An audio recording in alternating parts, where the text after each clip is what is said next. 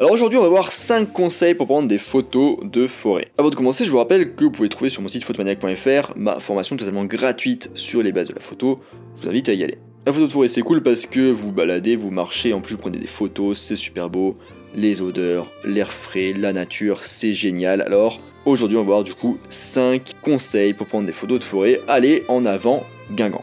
Premier conseil, profitez du temps couvert pour photographier les forêts. Les nuages sont comme une boîte à lumière de studio pour le soleil. Ils adoucissent la lumière dure, ils atténuent les ombres, ils fournissent un éclairage homogène. C'est une formule parfaite pour photographier les forêts. Le fort contraste qui peut être causé du coup par la lumière du soleil disparaît et les motifs complexes des sous-bois, des troncs d'arbres, des branches et des feuilles apparaissent.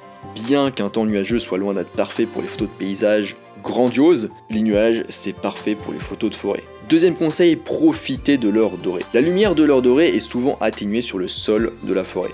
Et oui, en effet, parce que les arbres bloquent la plupart des rayons du soleil, laissant derrière eux des faisceaux qui traversent le sol et les branches. Cette lumière chaude crée une juxtaposition de tons froids et ombragés et de la lumière jaune chaude du soleil. C'est peut-être un moment magnifique de la journée. Si vous avez un peu de chance, et que vous y allez notamment le matin, vous pourrez peut-être trouver un peu de brouillard enveloppant les arbres. Du coup, il faudra vous lever tôt, donc si vous voulez un petit peu de brume, ou éventuellement y aller un peu plus tardivement si juste vous intéressez à l'heure dorée. Donc l'heure dorée, je vous rappelle, c'est en gros une heure avant le coucher du soleil et une heure après le lever du soleil. Conseil numéro 3, n'en restez pas qu'à l'heure dorée. L'heure dorée et l'heure bleue sont des classiques de la photo de paysage. On pourrait tomber dans le piège de ne prendre notre chère forêt qu'à ces moments de la journée. Mais en forêt, ce qui est bien, c'est que vous avez plus de possibilités qui s'offrent à vous. Vous le savez peut-être, mais quand on est photographe de paysage, on évite généralement le milieu de la journée, car le soleil aura tendance à aplanir les photos on n'a pas d'ombre, on n'a pas de relief, c'est pas terrible. Mais dans les bois, c'est pas la même histoire. Cela peut fonctionner car la lumière est diffusée par la voûte des arbres vous donnera une belle lumière tachetée sur le sol de la forêt. Conseil numéro 4, trouvez le truc qui fait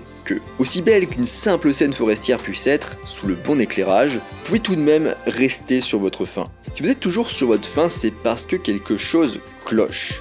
La photo forestière a souvent besoin d'un élément spécial qui attire l'attention dans sa composition. Cela peut être n'importe quoi, tant que c'est un détail qui ressort d'une manière ou d'une autre. Il peut s'agir par exemple d'un arbre particulièrement noueux ou simplement en biais, bref, mouton noir un petit peu de la forêt, d'un petit étang, d'un chasseur mort, d'un ruisseau, de quelques fleurs, de feuilles, ou d'un soleil en forme d'étoile, donc à cause de l'effet starburst, provenant du coup d'un soleil qui se couche, par exemple. Bref, recherchez ce truc qui fait que.